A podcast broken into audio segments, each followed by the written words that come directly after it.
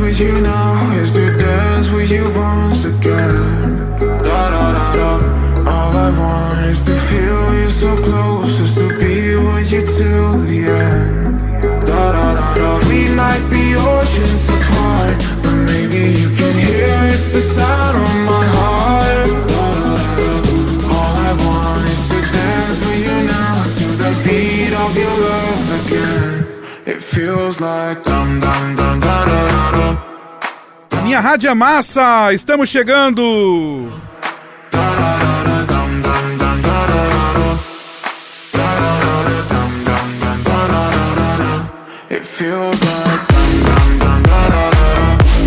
É domingo e nós estamos aqui mais uma vez no Domingão da Rádio Mais Massa do Brasil, a sua Rádio Massa FM 103,5.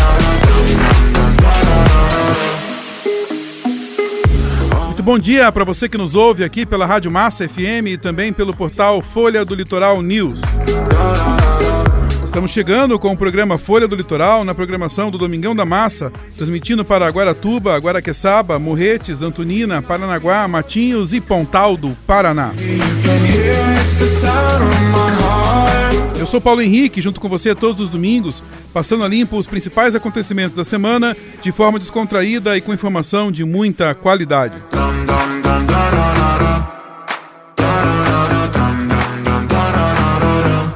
Amanhã você confere tudo o que rolou aqui no programa no podcast do portal Folha do Litoral News em www.folhadolitoral.com.br. Comigo na bancada as comunicadoras Séries Martins e Ana Paula Scardi. Bom dia, Ana! Bom dia, Paulo Henrique. Bom dia, Séries Martins. Bom dia a todos os ouvintes do programa Folha do Litoral. Continuem com a gente. Muito bom dia, Séries Martins. Bom dia, muito bom dia, Paulo Henrique. Bom dia, Ana. Bom dia para você que está acompanhando o nosso programa Folha do Litoral. Fique ligadinho com a gente. Bom dia, feliz domingo.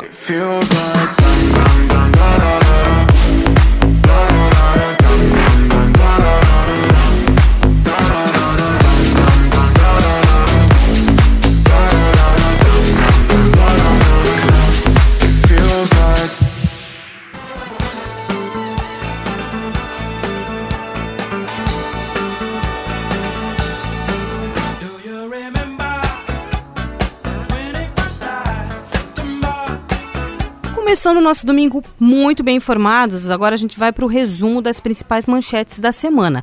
No jornal Folha do Litoral News com o nosso amigo Mauro Júnior.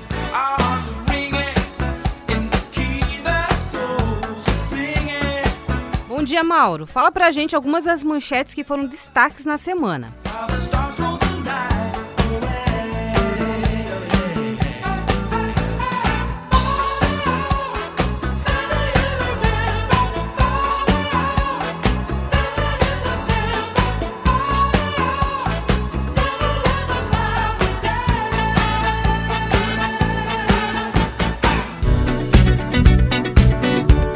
Bom dia, Séries Martins, bom dia, Ana, bom dia, Paulo Henrique, bom dia para você que acompanha o programa Folha do Litoral News na Massa FM Litoral. like the legend of the phoenix. Foi destaque nesta semana, nas edições do jornal Folha do Litoral, a entrega de 33 veículos para o atendimento da saúde pública no litoral. Paranaguá recebeu 15 carros. Eles serão utilizados no programa Estratégia da Saúde da Família. A entrega foi feita pelo secretário estadual de saúde, Beto Preto, e pelo governador em exercício, Darcy Piana. A entrega dos veículos aconteceu no Complexo Esportivo Fernando Charbub Fará, em Paranaguá, e reuniu várias autoridades aqui do litoral.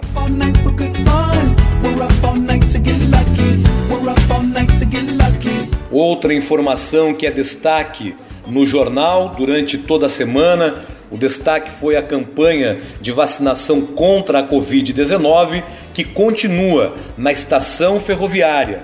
Estão sendo aplicadas três doses: a primeira, a segunda e a terceira dose da vacina contra a Covid-19, considerada a dose de reforço. Podem tomar a terceira dose pessoas com 70 anos ou mais, com intervalo de seis meses da segunda dose, imunocomprometidos com intervalo de 28 dias da segunda dose e também profissionais da área de saúde. A vacinação em Paranaguá está bem adiantada e segue acontecendo na estação ferroviária.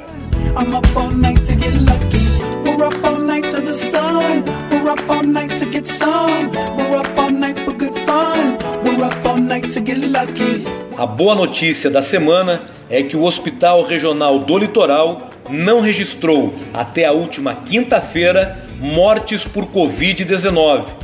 Até quinta-feira eram cinco dias sem registro de óbitos por consequência da Covid na unidade hospitalar que atende os sete municípios do litoral do estado.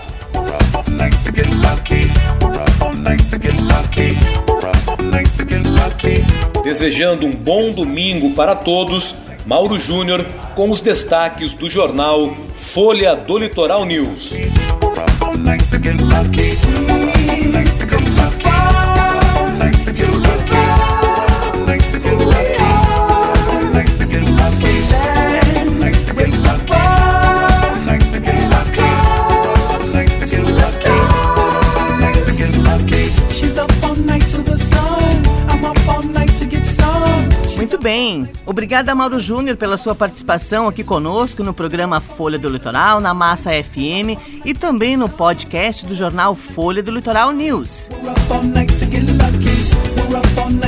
lucky. We're up all night to get lucky. We're up all night to get lucky. We're up all night to get lucky. We're up all night. E amanhã você confere tudo que rolou aqui no programa Folha do Litoral no podcast portal Folha do Litoral News em www.folhadolitoral.com.br.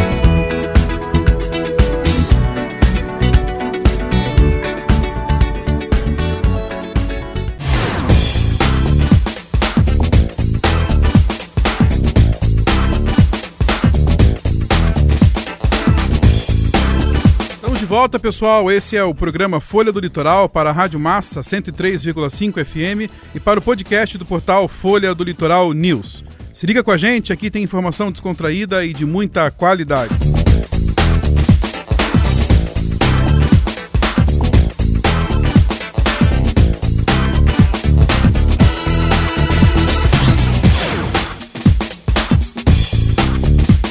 Então ao nosso giro pelo litoral mais bonito do Brasil, o nosso litoral do Paraná, com os nossos correspondentes. Diz aí, Ana. Bora! E lá de Pontal do Paraná, a gente fala com a Marina Stenhay para saber das notícias da nossa bela Pontal. Oi, Marina, bom dia. Fala aí pra gente. Go to space with the air like I don't care, baby. By the way. Bom dia, séries, Ana. Bom dia, Paulo Henrique e todos os ouvintes da Rádio Massa FM Litoral que estão ligadinhos no programa Folha do Litoral. Como todo domingo a gente traz notícias para vocês sobre o Pontal do Paraná, hoje eu venho falar sobre o CAPS. O CAPS é o Centro de Atenção Psicossocial. Em Pontal do Paraná, o CAPS sempre funcionou no Jardim Canadá e agora está mudando de endereço. Desde o dia 14 de outubro, os atendimentos passaram para a PR 412, número 6405, no Balneário Leblon, pessoal. O atendimento será o mesmo. A mudança só aconteceu para uma reforma no antigo local. Beleza? Para mais informações, fiquem de olho na página da Prefeitura Municipal de Pontal do Paraná e ligadinhos aqui na Rádio Massa FM Litoral. Bom domingo e boa semana a todos. Deus abençoe.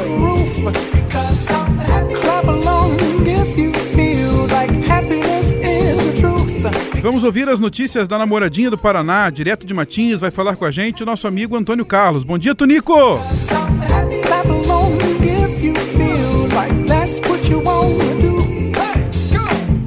Dia, Ana. Bom dia, Séries. Bom dia, Paulo Henrique, meu amigo. Bom dia a todos vocês que estão aí ligados na rádio Massa FM, curtindo mais um programa Folha do Litoral.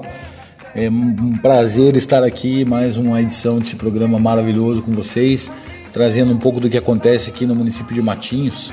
Começo destacando, Paulinho, é, sobre os nossos CCIs, nossos Centros de Convivência de Idosos que em função da pandemia estavam sem atendimento presencial, mas que agora já retornaram com um atendimento parcial, ainda respeitando todos os limites de, de, de, segurança da nossa saúde, né? Mas já atendendo presencialmente, né? É um projeto que tem como finalidade estimular o envelhecimento ativo e saudável, fortalecer habilidades físicas e mentais dos idosos e melhorando assim a qualidade de vida, né? Então, é, nós contamos aqui em Matinhos com é, algum, alguns CCIs e estão disponíveis para toda a população.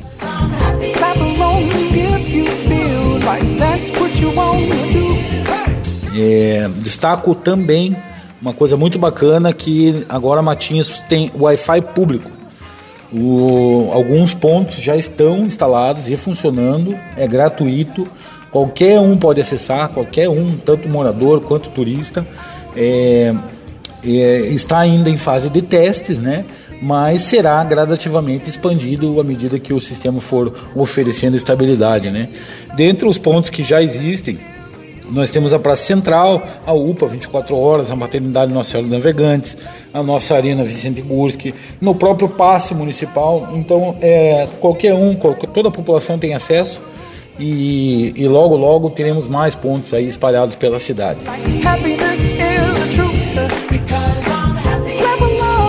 Destaco também aqui um evento importantíssimo realizado pela nossa Secretaria da Saúde é, sobre o Outubro Rosa, né? A Secretaria da Saúde deu início às atividades é, oficiais aqui sobre o Outubro Rosa. É, tá muito bacana, são eventos aí que acontecem durante todo o mês, palestras, testagens, exames grátis. Então, é. Nas nossas redes sociais lá tem calendário completo, está sendo publicado diariamente sobre esses eventos. Acesse lá é, nosso Facebook, nosso Instagram e também o nosso portal matinhos.atende.net e você encontra todas as informações mais detalhadas lá. Quero deixar aqui um grande abraço a todos vocês, um ótimo domingo e até semana que vem.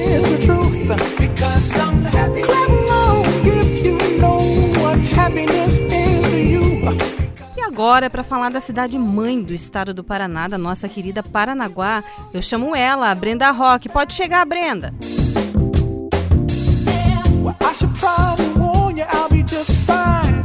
Bom dia, Ana. Bom dia, Séries. Bom dia, Paulo. E bom dia, ouvintes. O governo do Paraná realizou nesta quarta-feira, dia 13, a entrega de 33 veículos às cidades do litoral paranaense. Destes, 15 foram destinados à Secretaria Municipal de Saúde de Paranaguá, para serem utilizados pelas equipes da Estratégia de Saúde da Família e da Atenção Primária.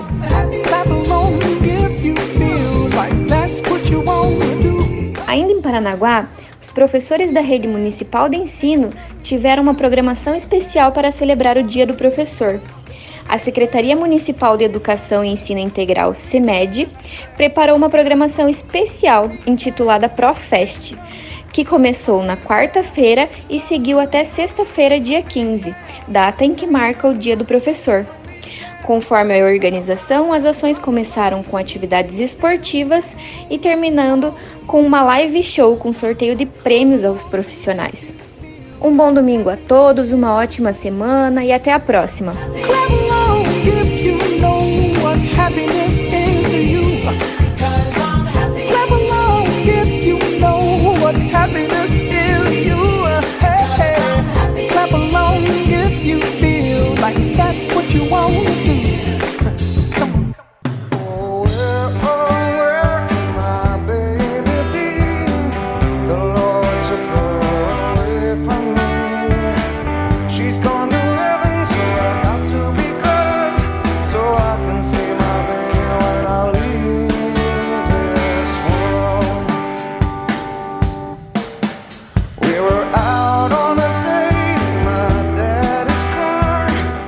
Dia 5 de outubro foi proclamado pela Unesco como Dia Mundial dos Professores em 1994.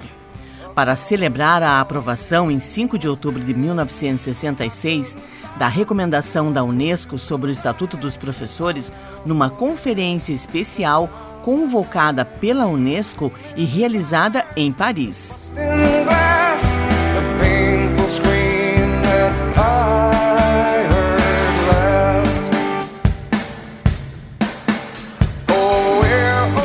De outubro é marcado como o Dia do Professor, criado com o intuito de homenagear esse profissional de tão grande importância no desenvolvimento de todos nós seres humanos. Pois é ele que alfabetiza e ensina as principais áreas do conhecimento a todas as pessoas durante a sua formação escolar.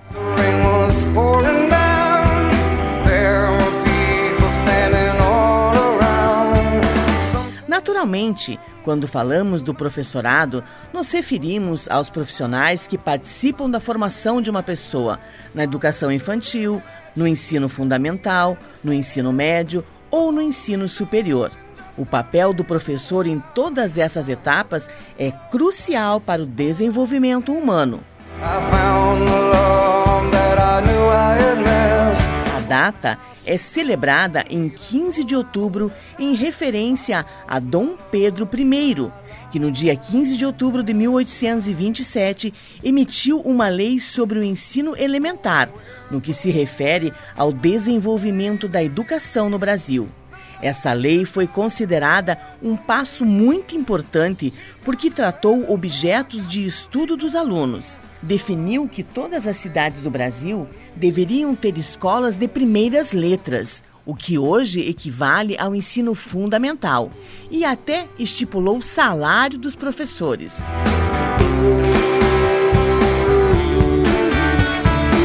Em comemoração ao Dia do Professor, o nosso bate-papo de hoje é com a chefe do Núcleo Regional da Secretaria de Estado da Educação, a professora Liliana Kifuri.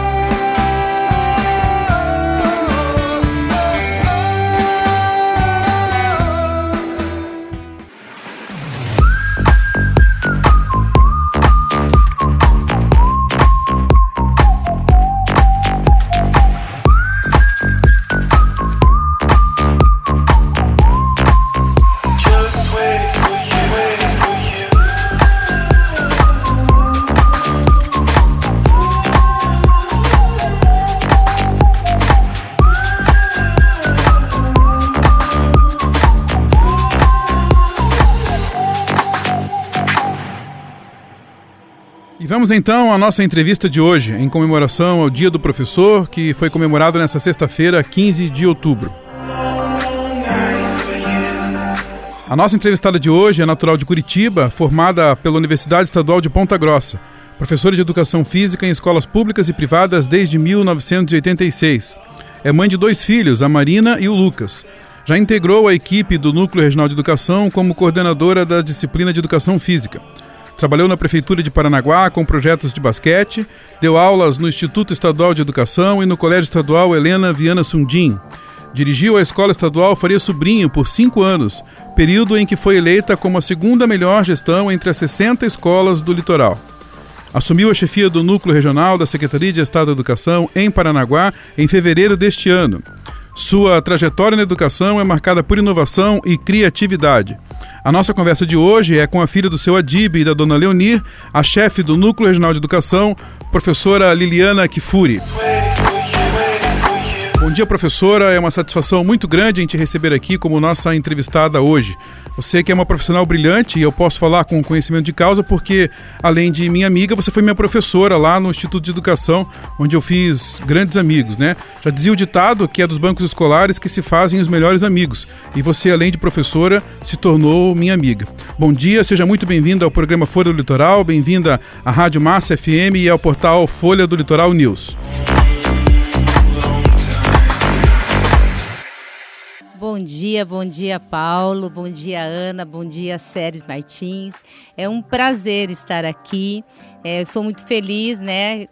por esse momento. O Dia do Professor é, sem dúvida, um dos dias mais, assim, que comemora essa profissão tão bonita e, assim, que muitos não dão valor, né? Mas que a gente tem que pensar assim, o que seria de todas as profissões se não tivesse um professor, né? E claro, lembro do Paulo que chamava ele de Paulinho, vou ter que falar porque foi assim uma vivência muito legal na época do Instituto de Educação e a gente caminha assim por esse, esse mundo e a gente está aqui hoje, né, dando uma entrevista super legal. Here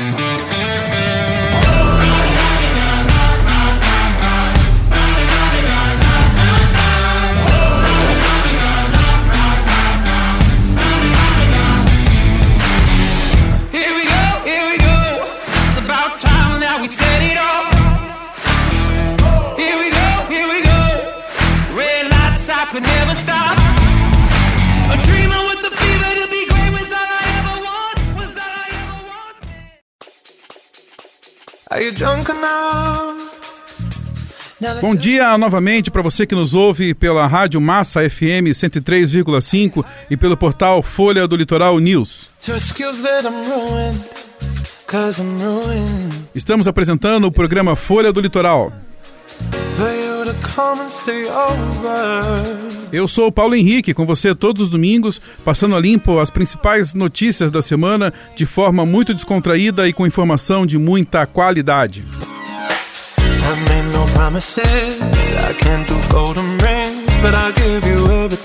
I Magic is in the air. There ain't no science here, so come get your everything. Tonight. I've made no promises. I can't do golden rings, but I'll give you everything. Mais uma vez, bom dia, professora. E começando a nossa entrevista, eu gostaria que a senhora contasse para nós e aqui para os nossos ouvintes como que foi que a senhora iniciou a sua trajetória na área da educação, já que a senhora tem tido tanto reconhecimento pelo seu trabalho. Como foi o seu início, professora? Então, na verdade, eu, assim, eu era atleta, né? Morava em Ponta Grossa nessa época. E daí fiquei pensando, o que, que eu ia fazer, né? Eu resolvi fazer educação física e logo depois do primeiro ano que eu eh, já estava na universidade, eu tinha sido atleta e, e bolsista do Colégio Positivo e, e o colégio me chamou para começar a dar aula, né? Daí eu vi que era aquilo mesmo que eu gostava. Depois passaram-se alguns anos, eu recebi uma proposta de vir aqui para Paranaguá, né? Então eu trabalhei em Ponta Grossa, em Curitiba, recebi uma proposta para vir trabalhar num projeto de esportes em 96. E daí eu falei assim, ai, será que vou? Daí minha mãe, não, você vai, porque minha mãe é assim, ela sempre, sempre incentivou muito a educação, né? E lá em casa não tinha choro, não, tinha que fazer uma universidade. Então, meu pai muito brabo, né? Então eu falei, não, vamos. Daí ela, minha mãe, vai, vai, vai que vai dar certo. E eu vim, eu lembro quando eu vim pra cá, eu tinha uma menina de dois anos. Então eu vim eu ela, eu já estava separada. E eu falei, meu Deus, será que eu vou me acostumar, né? Mas como eu já, já gostava de uma coisa, primeiro que aqui era muito calor. Então adorava calor, né? Quem morar em Ponta Grossa, que é gelo até no verão, né, gente? Então é um sucesso isso aqui. E daí eu comecei a trabalhar na escola Sende e no projeto de prefeitura de basquete. Daí eu falei, ah, vou ficar um ano. Mas sabe, né, aquele ditado que Parnaguara já fala, tomou essa água, não sai nunca mais. E depois, aí começaram assim, comecei a trabalhar no instituto, eu trabalhei em muitas escolas aqui em Paranaguá, dá para contar as que eu não trabalhei. Trabalhei também no, no antigo Colégio Citec, né, que depois fechou. Daí quando eu cheguei no Instituto de Educação, vou falar para vocês. Aí parecia que eu estava na minha casa. É, eram os melhores alunos, né? Tinha aqui a Verdade. Ana Paula, eu, Jean. Então eram os melhores alunos, aí você se encontrou. Eu trabalhei com magistério, e daí era uma moçada muito animada. E foi assim uma fase assim muito assim maravilhosa, né? Porque essa cidade ela ela a gente tem assim ela acolhe você, é uma simplicidade, né? E ao mesmo tempo, assim, você, assim, parece que eu me sentia mais em casa do que os próprios parnanguaras. Eu lembro que eles falavam assim, mas você defende essa terra, parece que você é daqui. Eu falei, olha aqui, vocês não conhecem a terra que vocês têm, ela é linda. E quando eu falava assim, quando você atravessa, que é hoje que eu falo até hoje, atravessa aquela ponte do Valadares e você olha para a cidade e fala assim, é a cidade mais encantadora que a gente tem, é linda. Todas as no a noite principalmente é assim, e você eu fui me apaixonando, né? E com o tempo eu falei, eu sempre falei assim, eu vou ser diretora um dia, eu vou ser diretora. E daí eu pensei que eu ia ser diretora do Instituto de Educação, né? Porque eu estava lá e quando eu fiz, apareceu um projeto do Estado que era de dobra de padrão, eu tinha dois padrões já no Estado e eu já tinha largado a prefeitura porque não podia ter três padrões no Estado. Eu já tinha passado nos concursos e acabei ficando no Estado. Daí eu pensei assim, não, você é diretora aqui. Quando fez a dobra, o meu padrão veio para o Faria Sobrinho sem meu pedido. Ah, eu passei dois anos numa tristeza, porque eu só de lembrar assim, do instituto, eu passava ali, doía em mim. Mas tudo bem, continuei trabalhando no Faria. E assim, Deus escolhe as coisas pra gente. A gente faz uma escolha e Deus fala: não, não é aqui. Eu tenho uma outra missão para você.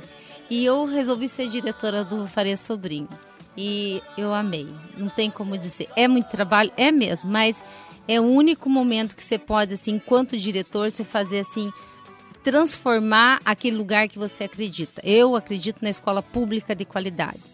A escola pública de qualidade, ela só não é de qualidade quando o gestor não acredita que pode fazer a diferença. Se os meus filhos estudaram na Universidade Federal, e eu acho assim, é, eu falo para eles, né? Se a Universidade Federal no nosso país, todas as universidades são as melhores, então por que, que a escola pública não pode ser melhor? Claro que tem que ter investimento, tem que ter isso, né? Mas quando eu, eu me realizei sendo diretora da escola Faria Sobrinho, né? E eu lembro assim que no começo foi difícil. Mas você fala, não é isso que eu quero, esse é meu objetivo, eu vou fazer dessa escola a melhor escola de, do, de Paranaguá. E depois, quando ganhei o prêmio de gestão como a segunda melhor do litoral, depois de 62 escolas, eu falei, não, eu falei para quem ganhou primeiro no palco, falei, esse ano é você, mas ano que vem sou eu nesse primeiro lugar. Eu sou competitiva, né, gente? Eu sou da minha área. Então, assim, e por causa disso, que por causa dos índices, depois veio a pandemia, o governo do estado, né, através desse governo, é um investimento muito tecnológico nas escolas, a gente teve que se reinventar. E a escola começou a se superar, superar e, a, a direção ela não faz nada sozinho, mas se o gestor que é ali um líder não fizer a diferença, não ter aquela empatia e não fazer com que os, os próprios professores, pais e alunos acreditem em você, não acontece. Então quem tem que acreditar é você. Exatamente. É, pode até ser feita uma, uma brilhante gestão no Faria, mas a melhor escola que você trabalhou, Foi sem o dúvida, Instituto. foi o Instituto, porque são os melhores alunos É, que você teve sim, os hoje. melhores estavam lá. Brincadeiras à parte, professor, ó, professora, certos hábitos nunca mudam, né, gente? Não consigo chamar os meus antigos professores pelo nome, não consigo. Encontro no supermercado, professora, enfim. Professora, é nessa semana que comemoramos o Dia do Professor, é, e como ainda estamos enfrentando um período de pandemia, fala um pouco pra gente como ficou a programação nessa parte, nessa questão, né, de, de festividades, de, de como vocês costumam comemorar e como está sendo comemorado agora o Dia do Professor, a Semana do Professor, né, nesse período atípico que pelo, pelo qual a gente ainda está passando, né, estamos ainda enfrentando uma, uma pandemia. É, então assim, a- a- com essa va- vacinação, né, que aconteceu, né, o litoral assim tá muito parabéns, todos os sete municípios do litoral, assim, a gente, vamos combinar, gente, a gente deu um banho nesse Paraná. Né, foi um sucesso. Aqui, eu lembro quando eu falava com, as chefias dos outros núcleos, eles falavam assim: como que vocês já estão tudo vacinado? Ah, Que a, gente, que a gente é sucesso, né? O litoral é sucesso. Eles pensavam o quê? Não duvido. Falei, nós estamos na segunda dose, agora já estamos com as crianças sendo vacinadas. Então, então assim, o que, que a gente programou? Assim, muitas escolas, assim, cada escola vai fazer a sua festa. Então a gente falou para os diretores, vamos incentivar os alunos a também fazer as homenagens, porque assim, a cabe à escola também ensinar o aluno essa sensibilidade de valorização. É, cabe à escola dizer assim, ah, pô, é o dia do professor, é o dia do funcionário, é o dia da merendeira. Isso também é educação, né? Então, muitas escolas vão fazer o seu, o seu café, lanche, tudo com muito cuidado, né? Por causa da biossegurança. A gente não pode fazer grandes festas, né? Só se fosse um ar livre, um espaço bem grande. Então, cada escola está programando uma homenagem para o seu professor. Amanhã nós vamos ter até um evento para alguns professores da, da língua inglesa no José Bonifácio, um café e uma premiação, mas é, a gente tem assim, reduzido o número de pessoas, né? Tomar muito cuidado. Mas acho assim, a escola tem que fazer mesmo, porque o professor merece. Foi um ano atípico, dois anos, né, gente? Eu não pode falar que foi um ano, que ainda não terminou. Quer dizer, a gente vai viver essa pandemia não, a data em hipótese nenhuma. E eu, hoje eu falei, né? Eu tava falando no, com os diretores, eu falei assim, sabe, gente, às vezes não é o grande presente, mas sabe aquela lembrança assim, um bombom, assim, ó, muito obrigada por você fazer parte da qualidade da educação, por você dar um pouco de si, né? Porque não é só ir lá, não é você dá, você leva o aluno com a cabeça para casa, o pai, a, e, é, e, é, isso, né? A escola, você não fecha a porta e assim, esqueci. Não, não é isso. E a gente, o professor nunca pode esquecer também que um dia ele foi aluno. Então eu sempre falo, seja aquele professor que você sempre quis ter, porque é aquele que encanta, né? A gente lembra assim dos mais da, dos diretor, dos professores danados que a gente tinha, aqueles brabos, mas que cobravam, que faziam a gente pensar grande, ter sabe, bater asas e voar. Os professores que fazem a diferença na nossa vida, né? Sempre tem um professor que marca, que faz a diferença. Isso, bem isso mesmo, né? É assim, eu ficava pensando muitas vezes se era essa a minha profissão, né? Daí chega uma hora, assim, quando o aluno fala, ou que é essa fase aqui, né? Tem dois ex-alunos, assim, daí você fala, ou encontra um, você fala, ai, essa professora, eu lembro dela. Sabe, dizer assim, ah, acho que eu fiz bem, né? Eu deixei uma marca boa por onde eu passei. Eu acho que essa é o que a gente tem que pensar assim qualquer profissão, que você possa deixar aquela marca, aquele registro assim, dizer assim, ó, deixei coisas boas por onde eu passei.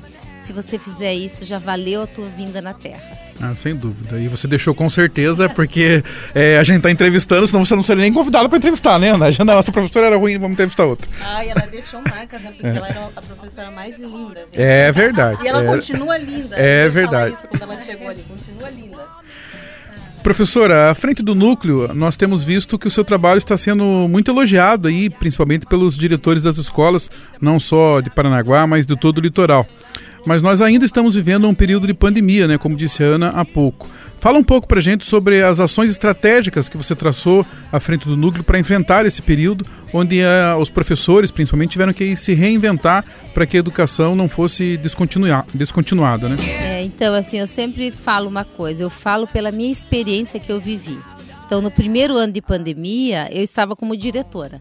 Então, isso é importante, você dizer assim, ó, eu sou o chão da escola né? Se eu conseguir fazer do meu jeito, eu também, você também pode fazer. Eu acho que é, é e dizer para o professor, né? A gente tem várias reuniões com os diretores e dizer assim, é difícil, mas a gente sempre pode aprender. Sempre tem alguma coisa para você aprender, né? Essa tecnologia que muitas vezes a gente negava, né? Ou muitos que têm muitas dificuldades. A gente tem que pensar que a gente tem professores de várias idades né? Dizer assim que para eles assim eles tiveram que se reinventar e, né? E depois que, sabe, o primeiro choque passou, a gente viu quanta coisa legal que apareceu, quanta, quanto professor que, que ajuda um outro, porque a gente tem que dar a mão e não pode deixar ninguém para trás. Todo mundo se reinventou nessa pandemia e com o professor não foi diferente, né? O professor foi uma das profissões que mais tiveram que se reinventar. É verdade, assim, a gente vê assim hoje, assim, quando eles né? Ai, não, esse aplicativo, esse outro. Então você vê assim, a gente entrou na área tecnológica de uma forma que não vai ter volta, né? É, porque a pandemia está aí, tem ainda alunos que não retornaram, as escolas estão todas abertas agora para assim para o retorno, né? Então assim a gente está aqui com o Ministério Público, todo mundo quer assim, tá na hora de voltar tá na hora de voltar, porque assim, ó, as praças estão cheias, as ruas estão cheias, né? Mas o aluno tem que estar na escola porque o aluno é nossa essência, né? É a essência do professor e a qualidade que é estar com o aluno na sala de aula não é Ó, os pais sabem bem disso, né? Que os pais quase enlouqueceram com essa criançada em casa. Que essa... E agora, diretor, eles me mandavam para mim: esse celular não pega, como é que eu faço isso? Como é que eu mando foto? Daí você vai falar, gente, calma, vai voltar, vai voltar. E a gente tá vivendo isso. Claro que com cuidado, né? Graças a Deus essa pandemia assim tá baixando bastante, né? O quadro assim de infectados, né? Mortes assim são raras, graças que a gente, né, não tem visto. Então agora o professor está nessa fase de readaptação à escola e a escola readaptação a ele, né? Mas assim, muito carinho, muito assim, dizer assim que a gente tem que compreender tudo, né? E eles falam assim, como é que é isso, Liliana? Eu falo, ó, eu penso assim, como é que a gente pode fazer, como é que eu posso fazer para te ajudar? Eu acho que cabe à chefia do núcleo isso, é fazer uma ponte. Ninguém, eu não vou atravessar a ponte por ninguém, mas eu posso te dar a mão e te ajudar a atravessar que eu acho que é isso que cabe à chefia do núcleo, assim, estar, claro, estar, né, hoje o governo do estado com, com o Ratinho, né, como, como governador, o Renato Feder como secretário de educação, mas é, você está aqui nos sete municípios, representando os sete municípios, os sete prefeituras, os sete prefeitos, porque a gente não trabalha só com as escolas do estado, a gente também trabalha em parceria com as escolas municipais. Então, assim, cabe à chefia do núcleo esse olhar. A gente tem cobrança como qualquer outra profissão. A gente tem índices para atingir, a gente tem, né? Mas a gente tem que, assim, é, pegar na mão ir lá e dizer assim, o que, que você precisa de mim? Que eu acho que essa é a função da chefia do núcleo, estar junto. Porque só estar sentado numa cadeira, eu sempre falo uma coisa, gente, glamour eu sempre tive, né? Então, assim, é trabalhar, não é. O cargo não traz é, competência para a pessoa, não traz glamour. O cargo, ele é um cargo. Você é que faz o cargo com a sua competência, com o seu trabalho e com o seu dinamismo, né? Porque a gente tem que ter criatividade e dizer assim, a gente não pode desistir nunca né? A gente nunca pode abrir mão dessa educação porque o país precisa muito, muito. A gente está aí com as redes sociais, a gente tem que ensinar e se reinventar e saber lidar com todas essas questões, né? Então cabe à educação esses temas polêmicos e não são políticos, mas são temas da sociedade, ética, né? Que a gente está vivendo nesse momento, ou a falta dela às vezes também, né? Sim, mas que precisam ser debatidos, né? É, eu acho que é importante, né? É muito importante. Cabe a, a nós da educação ou a qualquer outra pessoa, porque a escola é um espaço público que cabe a todos, né? A visitar, a estar lá e tirar suas dúvidas, né?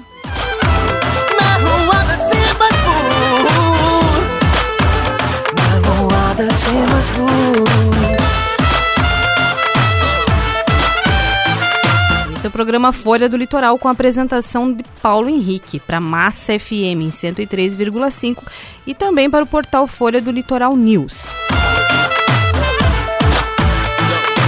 A gente está entrevistando a chefe do Núcleo Regional de Educação, a professora Liliana Kifuri.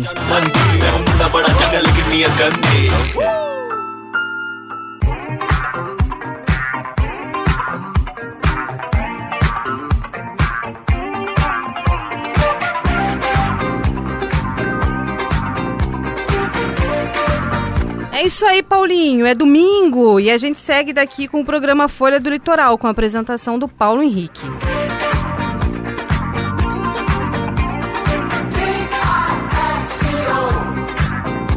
E a gente agradece mais uma vez a sua audiência e também a sua companhia.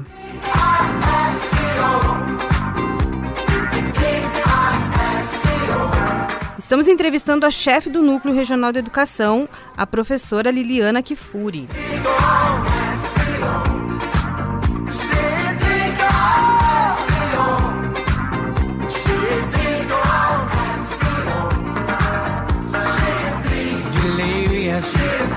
Incredible, superficial, complicated.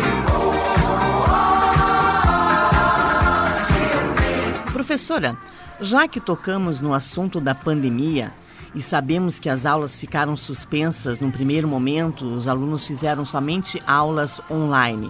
Eu gostaria que a senhora comentasse conosco de que forma o núcleo está trabalhando para esse retorno às aulas, quais serão os protocolos adotados, porque a quantidade de alunos aqui no litoral, das mais de 60 escolas, são mais de 32.500 alunos. É um trabalho bastante minucioso, né, para voltar com esse pessoal para as salas de aulas, né, professora? É um trabalho que a gente iniciou assim, o retorno ele começou em maio, depois ele deu uma parada, depois junho, né? E daí foi aos poucos. Então, é, primeiro a gente tinha o distanciamento de dois metros, né, nas carteiras e a gente segue tudo assim. Se vem da CESA, a gente vai seguindo o que vem os protocolos. Cada escola tem o, a sua equipe que tem o protocolo de segurança. Então, ah, não tem máscara, o governo do estado disponibilizou para todas as escolas uma grande quantidade de máscara é, em álcool gel, organização, é, tem medidor de temperatura. Então, a equipe da escola, cada equipe está treinada. Agora, os funcionários também, para receber esse aluno, receber esse pai, receber o professor, né? Porque é um grupo bem grande. A gente vai pensar, por exemplo, aqui, Faria Sobrinho tem 500 alunos, Instituto, né, 800 mil alunos. Então, você vai pensando assim, é uma grande quantidade. E então e os alunos foram voltando aos poucos, os pais assinavam primeiro um documento de retorno. Depois veio agora um novo decreto, né, falando sobre essa questão do retorno, diminuir o espaçamento para um metro entre uh, um aluno sentado e outro, porque não é entre uma carteira e outra, é um aluno sentado e outro. Tanto é, em todos os sentidos, né, um metro. E a gente percebeu assim, o aluno vem, eles foram chegando aos poucos para a escola, né? Porque por, tem aluno que não tinha acesso nenhum à internet.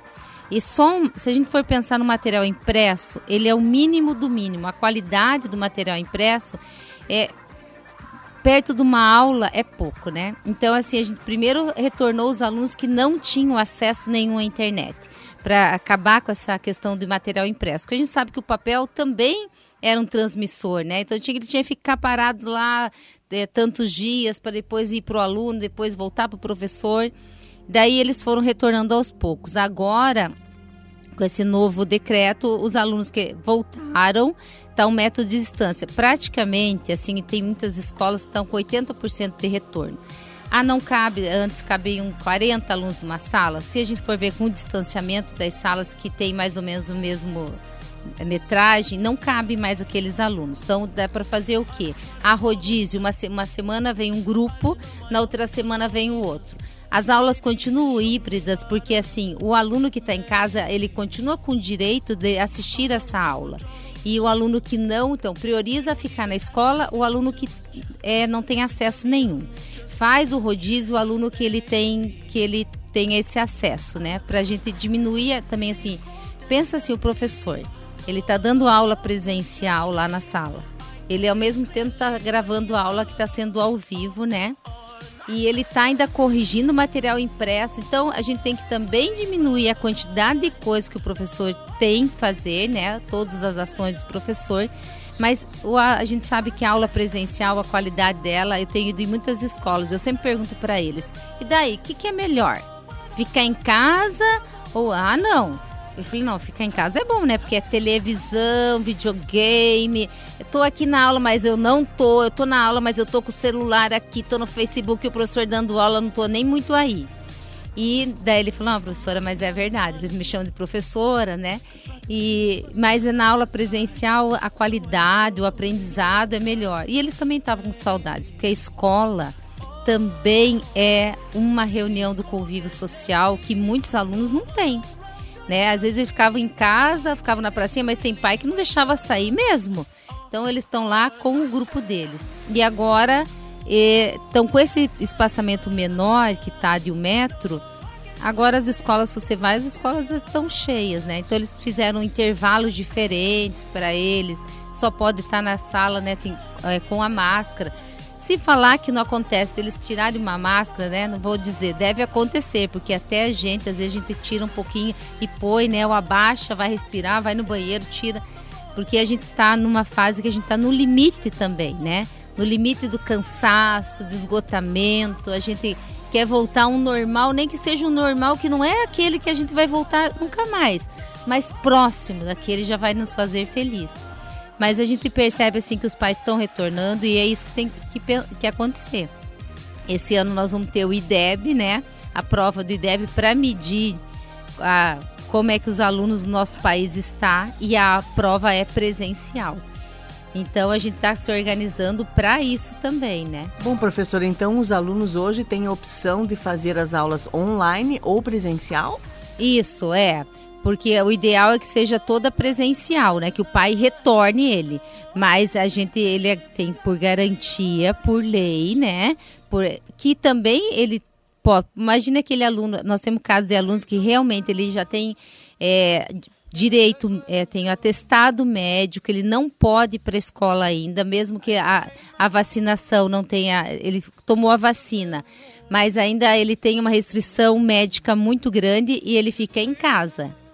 Então, por isso, ele ainda tem esse direito de, de ficar em casa para assistir às aulas online. E os pais, alguns estão com medo. Hoje, eles não têm esse, essa garantia de ficar.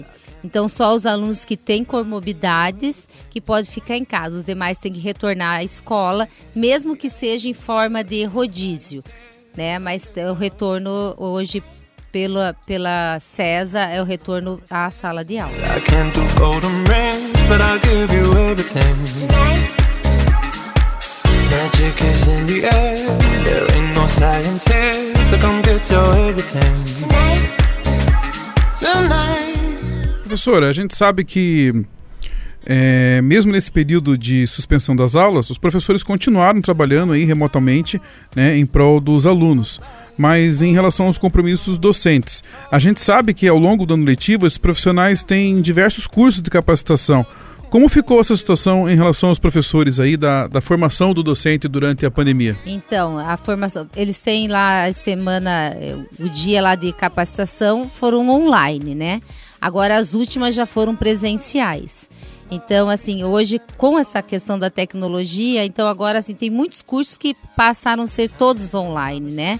Para capacitação ser online, para que o, alu- o professor possa fazer. Então, assim, o presencial, as últimas capacitações nas escolas e reuniões e conselho de classe passaram a ser todas presenciais agora.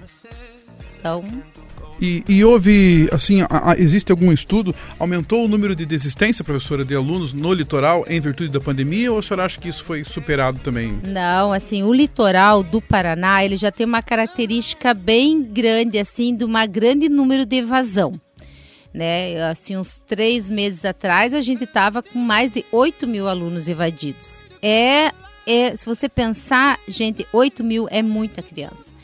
Então, o que, que as escolas estão fazendo, né? Elas, desde o início do ano, assim, elas estão de, de junho em diante, antes até, é, indo atrás desse aluno, né? Indo, sabendo onde é que esse aluno tem, pro- tem escola que usa a rádio para avisar. E esse número, professora, que a senhora diz, não é só da rede do Estado, é na, na rede. Não, eu falo assim da rede só do Estado. Ah, só do Estado, 8 mil. Então a gente ainda tem que considerar aí os números das escolas municipais e também das particulares que muitos pais optaram, né, por tirar por, da, da- da escola por, pela questão da segurança aí é, é, em relação ao Covid. Então, isso mesmo. Tanto que assim a gente tem uma plataforma que vai para o Ministério Público, né? Desse aluno que não está comparecendo, aonde que esse aluno está. Porque assim, é é, a rede de proteção, que são vários, né? É Conselho Tutelar, Ministério Público, no no, no, no CRIA e ah, o mesmo núcleo as escolas, a gente né, corre atrás para saber onde é que está esse aluno. Então, tem várias eh, ações que são feitas para esse resgate do aluno. Então, a gente sempre fala assim, o aluno que não foi para a escola, ele vá lá na escola. Porque com a pandemia ainda a gente consegue dar uma estruturada na vida dele, fazer uma recuperação, que ele possa recuperar os conteúdos, que ele volte para a escola, porque o lugar de aluno, gente, não interessa a idade que seja dentro de uma escola. A escola é um lugar, um dos lugares mais seguros que a gente vê, mesmo com a pandemia, porque assim existe espaçamento, tem o álcool gel e é o lugar que tem segurança, né? Porque é na escola que a gente acaba descobrindo violência infantil, pedofilia. Então, cabe aos pais, assim, é, levar para a escola. E além de tudo, gente, assim, a questão da merenda escolar que tem na escola, que às vezes com essa pandemia aumentou imensamente a questão assim de falta de condições de ter comida dentro de casa. Então a gente vê assim até um, uma reunião hoje uma chefe do núcleo de um, do, do Paraná falou meu Deus eles estão comendo muito mais do que parece que essa criançada né então eles voltaram para a escola assim reflexo da pandemia reflexo da pandemia porque quantos pais que a gente tem aí desempregado né? A gente está numa fase difícil. E na escola, olha, as merendeiras, elas fazem um sucesso, porque tem a, a merenda, ela é muito boa. Então, assim, isso é muito importante. Pelo menos a criança tá lá, ela não vai passar fome, né? A gente, quantas vezes eu era diretora, quando estava de diretora, chegava uma criança, tô passando, tu tomou café? Não. Vai lá, faz um chá, dá um café, dá bolacha. Daí às vezes eles ficavam na escola assim, na hora ou chegavam é, antes na hora do almoço, eles estudavam à tarde. Daí eu falei assim: "Você não almoçou?" "Ah, mas a minha mãe tá dormindo ainda, diretora." "Não, não, não, não almocei, não tinha que comer em casa." "Sente aí, faz o almoço para essa criança." Porque é esse outro olhar, né? É esse cuidado. E muitas Ai, vezes que... é a única refeição. Ah, é. com certeza. Ai, que saudade que me deu agora da merenda escolar. Que saudade. Eu lembro que antes eu tinha vergonha de comer lá na merenda escolar. vergonha de comer? Não, mas depois comeu mocinho na igreja. Não, depois que eu perdi a vergonha, eu até repetia. Se teve, eu não me lembro, porque você sempre comeu bem. Ai, que delícia, que saudades. É, nós fomos para Antonina, né? Eu lembro que eu estava em Antonina numa escola e eu tava foi de manhã para ver como é que tava assim, como é que tava rolando, como é que tava os alunos, né? Eu sou muito escola, assim, gosto muito de estar lá na moçada. Daí eles com os pratos, assim, gente, dá pra se esconder embaixo do prato, né? Eles falaram assim, chefe, tá demais essa comida, você tem que ir lá provar. Eu falo pra minha mãe, ela tem até ciúmes da, da merendeira. Mas olha, eu tava com tantas saudades dessa comida, eu vou repetir. Eu falei, benza a Deus, meu filho, come mesmo que é pra isso, né? Mas é, chega assim, brilhar os olhinhos deles, né? É... Eu vou até contar um segredo agora, que eu tenho uma colher da Fundepar, que era da época Você da roubou escola. a escola? Eu Você levei roubou? no último ano do magistério, em 2003, que eu me formei, já tem um tempinho. Abafa, né? eu levei, tempo. eu levei porque eu falei, não, eu tenho que levar alguma coisa de recordação. Eu ia levar o prato, mas eu falei, não, vou levar a colher. Mas você roubou a colher? Você não tem ah, vergonha de falar isso ah, não tenho, Não tenho. Não, não, não roubei. Eu levei embora, recordação. recordação, exatamente, tenho até hoje guardado. Viu a escola assim deixa assim boas lembranças, né? Às vezes não é aquela aula, né? É aquilo, eu lembro do instituto, assim, quando chegava final do ano, deu um dia eles, aquela mania de jogar ovo, falei, gente, gente, pelo amor de Deus, ovo não, né? Além de tudo, vocês ficam fedendo, então vamos fazer uma guerra de bexiga cheia de água, que pelo menos é só água, e era uma guerra de bexiga d'água. Acho que a diretora queria me matar, né? Mas foi um sucesso, é muito melhor, né? É, é isso que, que é bom, a gente lembrar dessas coisas boas.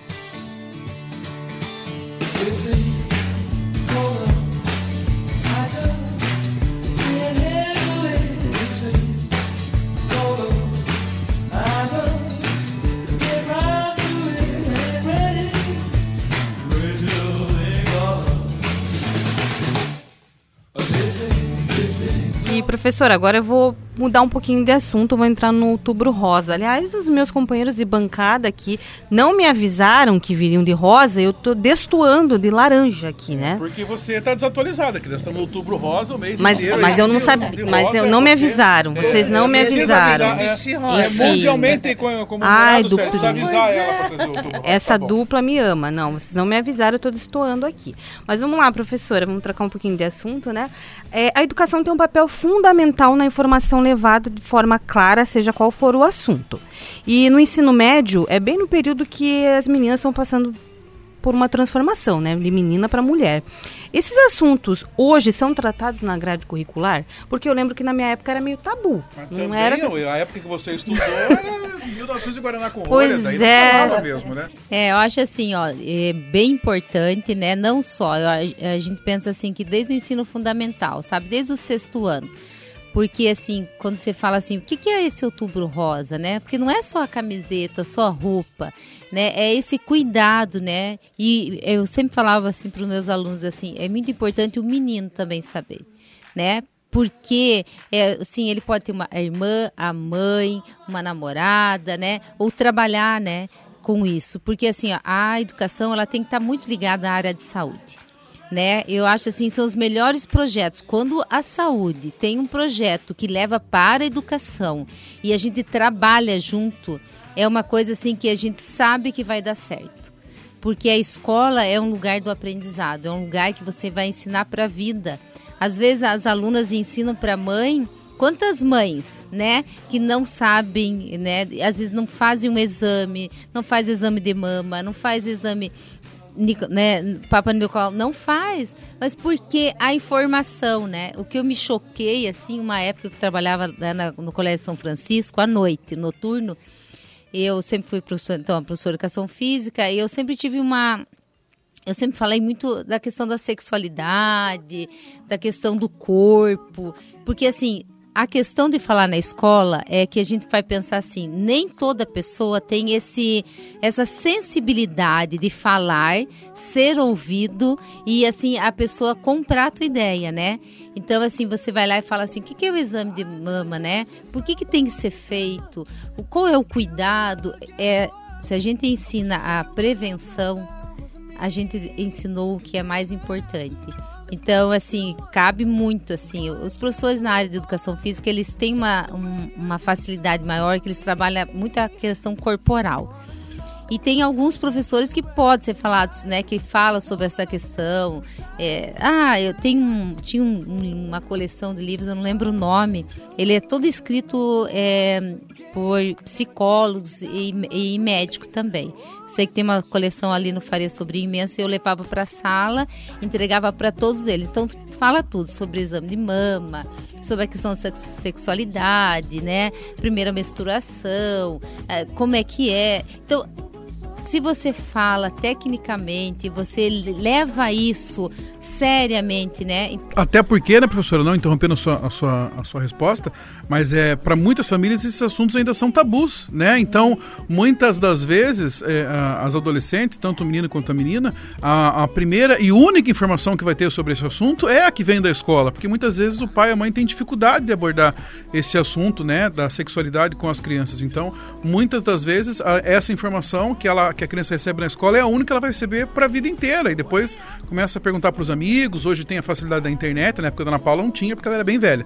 Mas é, é é, é, sem dúvida nenhuma, ainda hoje existem muitas famílias mais tradicionais que têm uma certa dificuldade de passar esses assuntos para as crianças. Isso implica diretamente a questão da saúde pública. Então é na escola que a criança é, recebe também essa orientação e leva aí para a vida, né? É, porque assim, a gente vê na área de ciências já tem, né, um, um dos trimestres tem, tem o conteúdo.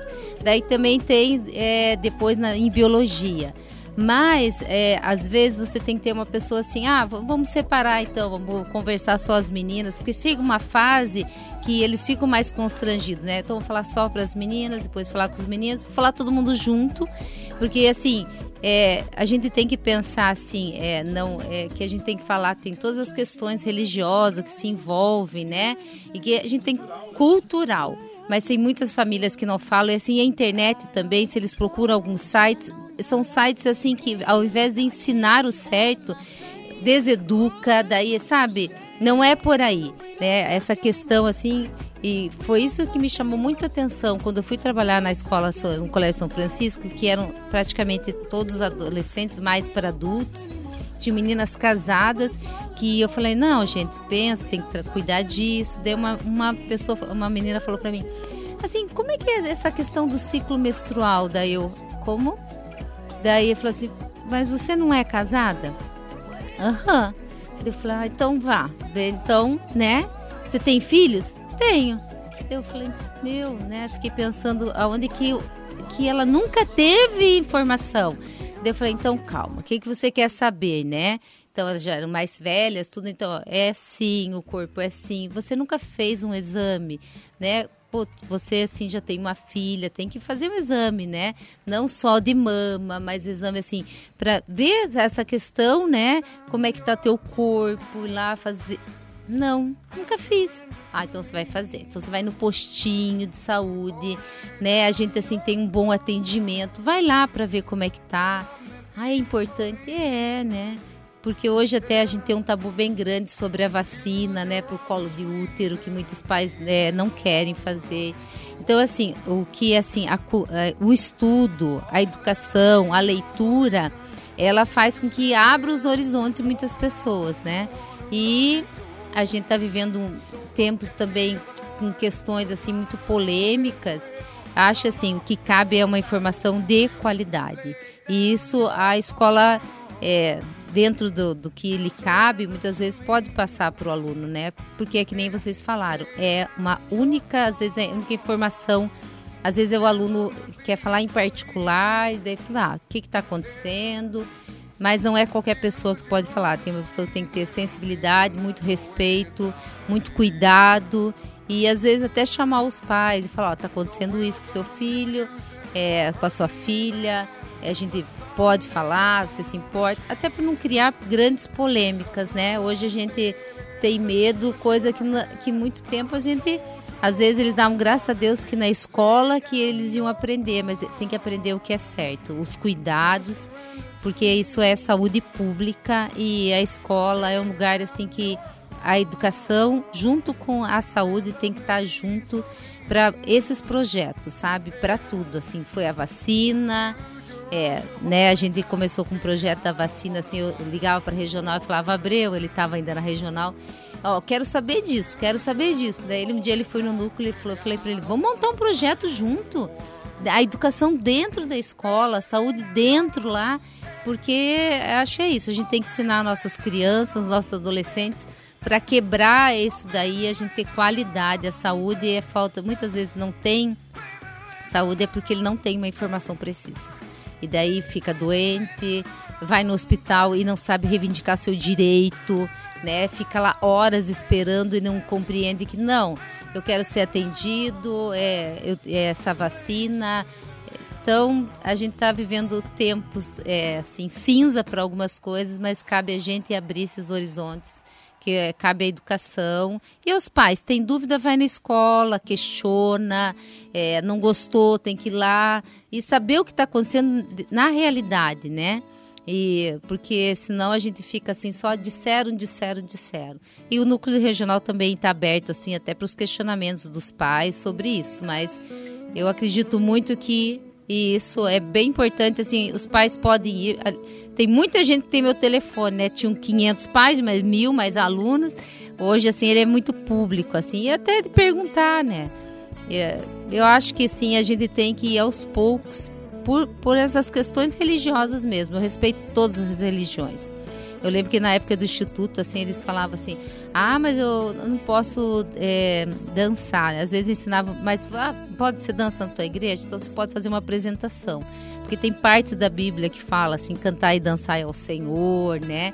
Às vezes não é o que você faz, é a maneira com que você faz. É, então tem todas essas questões assim da saúde da religião e da escola, né? Mas é sempre assim com muito cuidado e a gente ouve né, tudo e procura passar para o pai, para o aluno, o que tem de melhor, mas todo mundo tem que saber sobre o câncer de mama, câncer do colo de útero, câncer de próstata, porque é saúde pública. A gente só fica doente hoje se a gente não se cuidar, não tem jeito. Com certeza, com certeza. Essa, essa entrevista está sendo uma delícia, porque além da professora está trazendo informações muito precisas, muito importantes, levantando pautas muito importantes, para mim também é uma nostalgia ouvi-la e te ver, te rever, né, na verdade. Então tá sendo uma delícia essa... Eu essa... era criança, você já era velha, eu sou velha, você tá mais Você velha. entrou, você era repetente quando é, você entrou, que eu bem lembro. É, tá Não sei de onde você veio, Paulo, mas tá enfim, eu já tá estava bom.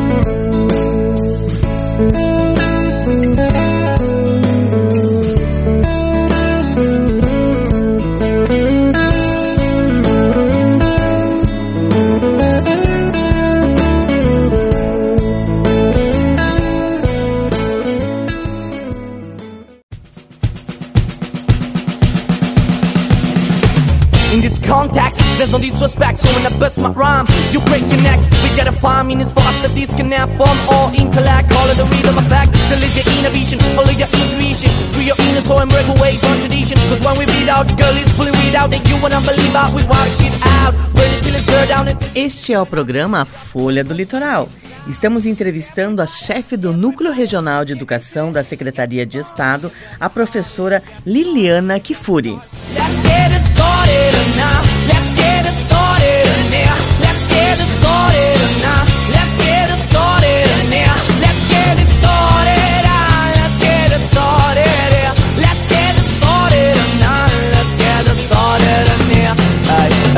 So lose control body soul. Don't move too fast. Don't get ahead. Continuando aqui, professora, é, a educação no nosso litoral, ela é um pouco diferente, né? Eu digo isso por conta das escolas que temos na zona rural, na zona urbana e também nas ilhas. Como é gerenciar setores tão distintos sobre a mesma política educacional? É um desafio. Não tem como dizer, é um grande desafio, né? Porque a gente sabe assim que se eu pensar no Paraná, tem escola indígena no Paraná inteiro, tem. Tem escola do campo, tem. Mas só nós temos as escolas das ilhas. É diferente assim, você tem que falar, tem que atravessar o mar para você ir para uma escola. É, e assim, às vezes o mar, né? A gente sempre fala assim. Eu, quando eu lembro que tinha o promotor, doutor Diogo, daí às vezes tinha umas pautas, né? Então foi muito. A pandemia ela trouxe uma coisa assim muito legal, assim, a aproximação do Ministério Público com a educação. Então a gente conversa com os promotores, né? Tem esse diálogo mais próximo. E eu lembro que um dia eu falei para ele assim, ó, doutor, ele falou, ele estava sobre um caso de uma escola. Daí eu falei para ele, sabe, doutor Diogo, eu gostaria que o senhor fosse nessa escola. Porque o senhor entender essa realidade. Ele falou assim, olha, chefe, eu não vou deixar de fazer o que está na lei. Daí eu falei para ele, não, eu, eu entendo, senhor, e eu não peço isso. Porque isso aí eu jamais falaria para o senhor, né? É, é, mas é assim, quando a gente conhece a realidade que é esse litoral do Paraná, você vai compreender melhor que eu tenho escolas que, por exemplo, tem oito alunos na escola, mas a escola não tem luz. Agora está com placa solar. E eu, eu, eu, junto com a Receita Federal, eu pedi uns celulares para os diretores e, e veio um tanto a mais. Eu separei oito celulares para essa escola, para dar para esses alunos poderem usar, porque dele consegue pegar a internet que vem a, a, satélite e consegue fazer, usar, por exemplo, nós temos uma plataforma de redação e ele consegue usar essa plataforma de redação. É, então assim, pensa, tem escola de, né, que não tem, não tem luz no, e no ano de 2021. A gente vai pensar, é um choque pra gente, né? Então eu fui para uma escola na Barra do Ararapira fica assim, de um lado é São Paulo, do lado do mar mesmo. Eu tô no, no, mar, aqui é São Paulo, eu enxergo São Paulo aqui e aqui eu tô no Paraná. Então, assim, para chegar lá eu demoro quatro horas. Então, quatro horas dentro do mar para ir, quatro horas para voltar, porque vai até Guaraqueçaba, na região lá, passa naquele que é, é, o, é o que foi aberto, né? O como é que é o Vale do Varadouro que abriu e a, as crianças estão lá. Também não tem luz, né? E também tem bastante dificuldades, assim, para você, para tudo. Agora eles vão, é, vão ter, vai ter uma reforma na escola.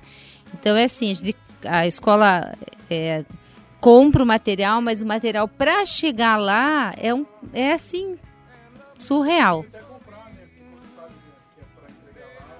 É assim, daí também não entrega, deve ser que pagar um diferencial, né? Então, assim, é um grande desafio, mas é assim, um aprendizado, assim, é, não tem, não tem o que falar, assim, eu acho que eu nunca aprendi tanto, e assim, o que a gente tem que entender é que a gente tem que os sete municípios do litoral, porque não existe separação entre estado e município, é, é claro, são instituições diferentes, mas a criança é o município. A criança que estuda no, na, nas séries iniciais do ensino fundamental, ela vai ser nossa no estado também. A gente só chama de nossa quem a gente gosta. A gente não chama de nossa uma pessoa, eu vou para aquela, aquela escola, eu vou para minha escola, né? A nossa criança, porque é um sentimento não é de posse, é minha, mas é de carinho, né? Então, assim, ela vai ser do Estado também e um dia, se Deus quiser, ela vai voltar para uma, vai para particular, para o Estado, para uma universidade. E se a gente não fortalecer as sete municípios, a gente não vai dizer assim, o litoral tem educação, ele tem de qualidade, porque o litoral, gente, a gente não é só praia. A gente tem cultura, a gente tem saúde e a gente tem educação de qualidade. A gente tem que valorizar, ser bem bairrista mesmo e dizer assim: aqui tem, nós fazemos a diferença e nós temos qualidade. Mas é um desafio, é um desafio. Só pode falar quem vem e conhece, porque falar de nós sem conhecer a, as dificuldades que nós passamos, não dá. Professora, a senhora já até comentou uma, um pouco sobre o que eu vou perguntar, mas eu vou reiterar a pergunta. A gente sabe né, que dentro da rede pública de ensino há muitos daqueles alunos que eh, são carentes, né, que muitas vezes têm na alimentação escolar ali o seu sustento do dia. Né? Na pandemia, como ficou essa situação desses alunos? Houve algum suporte oferecido pela rede estadual de ensino? E como era dado isso? Eles iam até a escola para se alimentar? A escola eh, fazia a entrega desses, desses, dessas cestas para que pudessem se alimentar em casa? Como funcionou isso na pandemia? Então, assim, a gente parou em março, né? Março, por aí, março, abril, não lembro. Como a escola, a escola já tinha toda aquela questão da merenda já estocada na escola. Então, o que, que veio pelo governo do estado, né? É, é, o, o nosso governador, Ratinho Júnior, e junto com o secretário de Educação, Renato Feder, eles se organizaram para que a gente montasse os kits de, de merenda para dar para os alunos, de 15 em 15 dias. E a gente também tem é, a questão da entrega assim, de verduras na- nas escolas de- desse mesmo período. assim. É, primeiramente, a gente montava kits, mas os alunos que estavam contemplados nele é os que eram da Bolsa Família. Então, a gente tinha- a relação da Bolsa Família e montava as cestas é, com a quantidade do que eles era indicado para cada diretor. E o pai ia buscar a cesta, assinava um documento de retirada dessa merenda. Depois, é uma época, depois passou um tempo, o governo começou a montar, já vi, vir os kits montados, né, é, para ser entregue. Então, de 15 em 15 dias, estava lá o pai, buscava. Bem, acabava sendo assim, no dia que ele ia buscar a merenda, era o dia que ele buscava o material impresso, e assim por diante. E quando é, foi o ano passado todo, esse ano, início do ano, até esse, acho que em junho, que teve, maio, junho, que teve esse retorno, que daí acabaram essa questão das entregas, né, para que o aluno é, voltasse na escola e aí veio a nova merenda, para o estoque da merenda, para já ser feita a merenda para os alunos. E assim, tinha escolas que, por exemplo, vou falar da realidade que eu vivi, que é mais fácil falar é, do que da minha vivência, enquanto diretora do Faria Sobrinho. É, tinha lá, eu tinha 70, 80 pais que pertenciam à Bolsa Família. Nem todos vinham buscar. Né? Porque assim, às vezes ele tinha estava na Bolsa Família, mas estava empregado. Então esse pai não vinha buscar. O que, que a gente fazia? Então tinha bastante outras famílias que não estavam na Bolsa Família, às vezes eram muito mais carentes do que alguns pais que estavam na Bolsa Família, né? E daí a gente eu fazia um horário de tal horário a tal horário para o pessoal da Bolsa Família. Se sobrasse, já tinham, eu falava para os pais, ó, vocês esperem aí, né? É, se não chegar, a gente repassa a merenda para vocês, porque se estava para ser entregue, gente, eu entregava todas as merendas. Assim foi em todas as escolas do Paraná todo. Então tinha escolas aqui, por exemplo, escolas que têm um, um grande fluxo de aluno, é uma que é, por exemplo, Cidália, né? Porque pensa, Cidália ali, a Ilha dos Valadares, é 36 mil habitantes. Então é bastante criança, né? Bastante aluno que estuda na escola. Então ela sim, às vezes até sobrava, a gente às vezes remanejava para a escola para que pudesse contemplar todos os alunos, né, que estavam no Bolsa Família. E automaticamente quem precisava mais acabava aguardando também essa. Isso, aguardando para receber. Claro, né? te- teve de um tudo, né, gente? Assim, de pessoas doando, levando lá, entregando. Acho assim foi um, um momento que a gente viveu ao mesmo tempo triste, assim de muita solidariedade. A gente aprendeu muito. Acho que a gente aprendeu muito. e Uns quem tinha que aprender aprendeu bastante, né?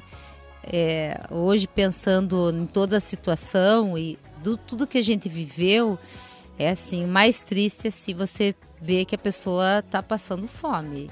Isso daí é uma coisa que dói na gente, né? Dói. Dói. A gente viveu muitas coisas. Nós não superamos, mas a gente deixou bastante ranhuras, na- nós mesmos, né? Pela dor, pela dor dos outros. É, eu acho assim, a gente tem que se compadecer, assim, né? É difícil, às vezes, assim, você julgar, né? Às vezes, que nem eu sempre falo com alguns diretores, a gente às vezes vê o pai chegando com carro e tal, para buscar a Bolsa Família, para buscar, e ao mesmo. Não que, que, que impeça, não é isso. São os valores que a gente ficava, assim, às vezes até se questionando, né? E ao mesmo tempo vendo outras pessoas que não estavam no Bolsa Família que a gente ainda não é da ação social, então é difícil a gente saber como é que é esse cadastro, tudo. Mas muita gente assim passou bastante dificuldade, a gente sabe disso. A tal da empatia, né? Que muito se falava e pouco se praticava, então a gente nessa pandemia a gente começou a praticar a empatia. Empatia pelo próximo.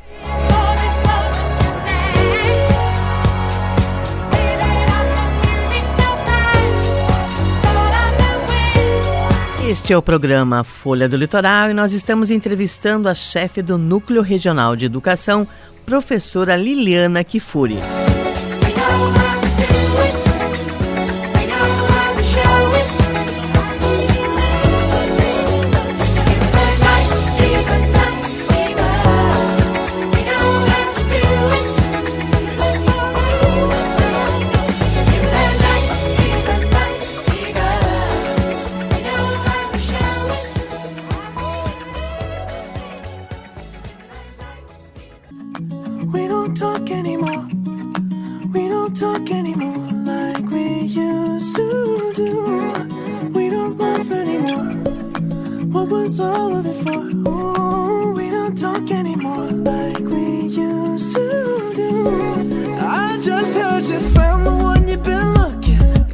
Para você que nos ouve nas ondas da 103,5 FM, a sua rádio Massa Litoral. Esse é o programa Folha do Litoral com a apresentação do Paulo Henrique. E a gente segue entrevistando a chefe do Núcleo Regional de Educação, a professora Liliana Kifuri. Don't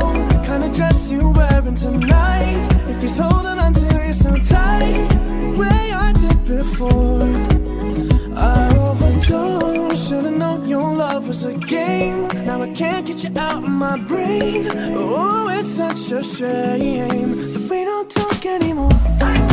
We don't talk anymore. Professora, agora eu gostaria de falar um pouquinho sobre os projetos para a educação para o próximo ano de 2022. O que, que a senhora pode adiantar e o que, que a população pode esperar para os próximos meses, para o ano que vem, depois dessa pandemia, com as coisas voltando ao normal? O Paraná hoje ele está assim com vários projetos, né? Vocês perceberem assim, tem as escolas civil militar e vai ter mu- muitas, muitas escolas que serão integrais dentro do Paraná, ensino médio e ensino fundamental, séries finais. É um projeto assim que está vindo com um olhar muito cuidadoso, né, do, do governador. É, assim, a gente vai pensar que o ideal é que as escolas realmente fossem integrais, porque se você for pensar quantos pais que as crianças estão né, aí na rua e criança que está na rua, gente, é criança assim que é propensa a tudo, né? É, violência, drogadição e outras questões mais. Então, eles vêm, vêm assim, vai um grande número de escolas se tornarão integrais. O aluno vai entrar às sete e meia mesmo, no horário da manhã, e sairão às quatro horas da tarde. Então tem esse, esse projeto, as escolas civil-militar vão continuar, né? E também a gente vê assim, os projetos na área das tecnologias, que cada dia mais esse investimento assim no, no aluno que vai fazer curso na área de informática, né? Ele está recebendo os cursos e vai continuar essa, esse investimento. As plataformas que não vão deixar de existir, que é a plataforma de redação, né? A plataforma de inglês, hoje o, o estado do Paraná tem uma plataforma de inglês que ele pode, ele vai passar por várias fases, ele, ele faz o teste na plataforma, o acesso é, é pode baixar o link no celular, né? O professor está trabalhando em sala. É, eu acredito assim que esse retorno e ele veio assim para ficar e eu não acredito assim que a gente vai viver uma fase mais difícil de pandemia, né? Se Deus quiser, vai assim amenizar e o investimento é qualidade no ensino, porque você tem que pensar que o aluno tem que passar para escola, passar pela escola e ele aprender. Não é simplesmente ele passar para a escola. Não, ele tem que ter assim qualidade de ensino. Então, o, a educação vem para, sim, cada dia mais são cobranças, são, são avaliações professor, são. Mas a gente tem que entender assim, quanto educador, a gente também tem que ser avaliado. Às vezes não é assim, ah, mas ele, às vezes é um detalhe, né? Que nem a gente tá aqui, poxa, veio o técnico e diz assim, não, se você falar pertinho aqui, vai melhorar a sua voz. Então você vai. Então, é, essa qualidade, ela tem que estar tá dentro da escola. Por mais que a gente fale que não, assim, tem que ter, ter que ter cobranças, porque eu sempre falo, ninguém está na escola de graça, gente. Todos estamos trabalhando, então é um investimento, tem cobrança? Tem. Mas a gente só cobra porque assim, o aluno merece, o aluno que está aí, o pai que está aí, que paga todos esses impostos que nós pagamos nesse país, que não é pouco, ele tem que se reverter para uma qualidade de ensino, né? chegou esse tempo assim, diz assim, a gente tem que valorizar o professor, mas tem que valorizar também o que o aluno passe pela escola e ele vá fazer uma universidade. Ou e também teremos muitos cursos técnicos sendo abertos. Praticamente cada escola de ensino médio vai ter um curso técnico. E a gente sabe assim, né, sem polemizar, tem, tem alunos que não, não uns não querem fazer universidade eles acham assim que é só é, ensino médio. Não, então vamos fazer um curso técnico bom. Porque não é só ter um curso técnico ele nunca mais vai usar, ou ele aprendeu que não. Muitas vezes não é nem a, a questão de não querer, né? É a necessidade. Ele precisa trabalhar, então ele precisa da formação técnica porque ele precisa trabalhar para o sustento. Então não são todos que conseguem, né, a, essa garra para além de trabalhar também em busca aí do ensino superior. É verdade, assim, eu assim, a gente eu sempre falo para eles, busquem uma universidade, mas se você não, né, às vezes é isso, que nem o Paulo falou, tem que trabalhar. Tem que trabalhar e a gente vai pensar assim, a gente precisa mesmo fortalecer a nossa universidade aqui no litoral também, as universidades do litoral para que a nossa população dos sete municípios também fique aqui com uma universidade que dê assim curso manhã, tarde, noite, né? E porque o aluno assim tem uma formação que ele possa ficar e melhorar o nosso litoral. Porque às vezes eles se fazem uma universidade e vão embora. Né? A gente vê quantas cidades aqui que estão diminuindo o número de habitantes. Né? E assim, por exemplo, vou pensar nas ilhas né? Pensar assim que de repente ter esse, um curso também na área, né? Para a realidade que a gente vive. Hoje a gente tem assim, ah, tem engenharia voltado mais para a área do litoral. Né? A gente teve muitos ganhos, né? O TF e FPR, né? Aqui também as universidades particulares, e é isso porque o aluno às vezes como é que ele vai pagar às vezes uma universidade particular então ele trabalha né trabalho o dia inteiro. É um investimento? É um investimento. Mas, assim, é, a cultura de estudar vem de dentro de casa. É o pai que vai dizer assim, ó, oh, meu filho, eu consegui com o ensino médio, mas você talvez não consiga. Então, vai fazer um curso técnico bom. Nós temos várias escolas aqui em Paranaguá com cursos técnicos, né? Tenho o Instituto de Educação, o AGV, o José Bonifácio, ano que vem, provavelmente, assim, Zilá Batista, vai ter curso técnico. É, Bento tem uma perspectiva, né, de dele ter um curso técnico. Ele se ampliou, né? Por quê? Porque o aluno, se ele mora no entorno da escola, ele não precisa pegar um transporte para vir para o centro, para vir. Então, assim, dá essa possibilidade, né? É, isso que eu estava pensando aqui. Que legal, que boa notícia. É, isso eu achei assim muito importante, assim, as escolas se estruturarem e, e para a gente assim fortalecer mesmo, porque é esse o caminho. Né? Se ah, de repente ele faz um curso técnico e daí pensa, ah, vou agora melhorar, vou fazer uma especialização, vou fazer uma universidade.